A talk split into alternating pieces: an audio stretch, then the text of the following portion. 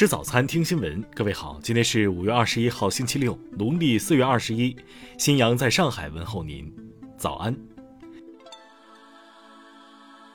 首先来关注头条消息：江西男子赵某与女友孙某通过网络相识后建立恋爱关系，期间赵某多次向对方转账，金额共计三十八万余元。一年后，两人分手。赵某要求孙某连本带利退还转账钱款未果，向法院起诉。景德镇市中级人民法院日前判决，其中三十三万元可以证明是借款的，应当返还。但还有四笔转账为一万三千一百四十五元两角的特殊金额，谐音与示爱语言高度一致，一般应认为是维系感情的必要支出，或系双方的共同消费，不能证明也是借款，不应当返还。听新闻早餐知天下大事，国家卫健委昨天通报，十九号新增本土确诊病例一百七十六例，其中上海八十八例。新增无症状感染者九百三十九例，其中上海七百七十例。北京市通报，因原始检测数据明显少于样本检测数量，北京一家检验实验室有限公司被吊销医疗机构执业许可证。国务院办公厅印发《“十四五”国民健康规划》，提出，到二零二五年，中国的人均预期寿命在二零二零年基础上继续提高一岁左右。二零三五年人均预期寿命达到八十岁以上。国务院全体会议决定任命李家超为中华人民共和国香港特别行政区第六任行政长官，于二零二二年七月一日就职。国家统计局昨天发布数据，二零二一年全国城镇非私营单位就业人员年平均工资为十万六千八百三十七元，IT 业平均工资二十万一千五百零六元，列各行业之首。中国人民银行上海总部发布数据，上海四月人民币贷款减少五百六十五亿元。江西省人大常委会原党组成员、副主任龚建华涉嫌受贿一案，由国家监察委员会调查终结，移送检察机关审查起诉。日前，最高人民检察院依法以涉嫌受贿罪对龚建华作出逮捕决定。昨天，四川雅安发生四点八级地震。中国地震台网专家表示，这次地震为2013年雅安7.0级地震的一次强余震。下面来关注国际方面。当地时间19号，乌克兰总检察长办公室声明，已批准逮捕乌克兰前总统亚努科维奇，他被指控涉嫌组织非法偷运人口跨越乌克兰边境。俄罗斯国防部表示，俄罗斯西部边境面临的军事威胁正在增加，在此背景下。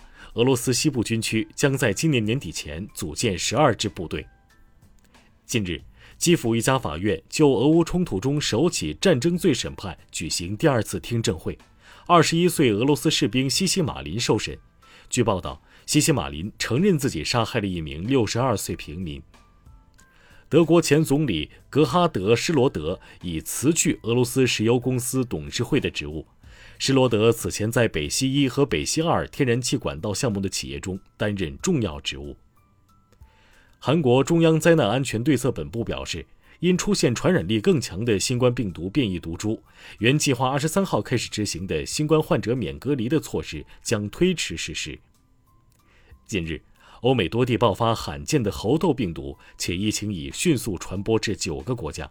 世界卫生组织表示，今后可能会出现更多病例。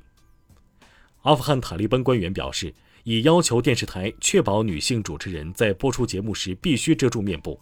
这一最新命令将于二十一号生效。据 CNN 报道，当地十八号晚上，纽约市发生一起离奇枪击案，一名医护人员在救护车上被病人开枪打伤，嫌犯伤人后跳车逃亡。下面来关注社会民生。上海闵行公安分局通报。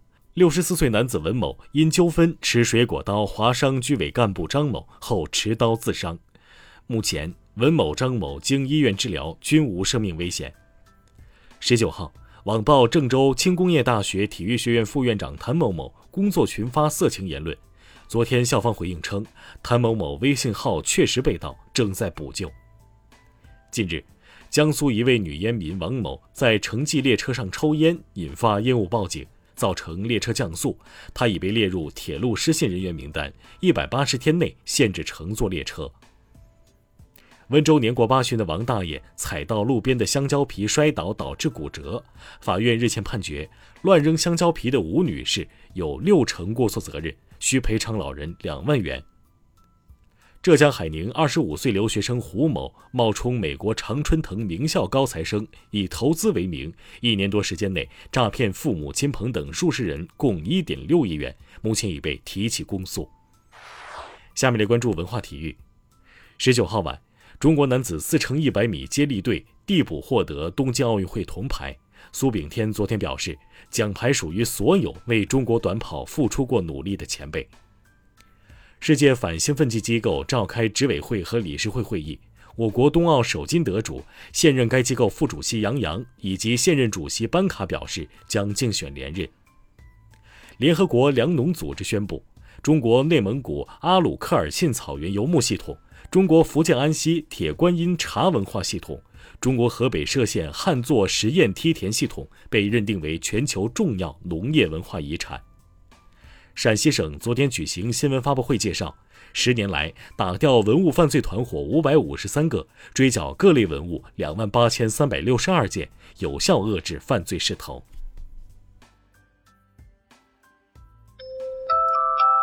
以上就是今天新闻早餐的全部内容。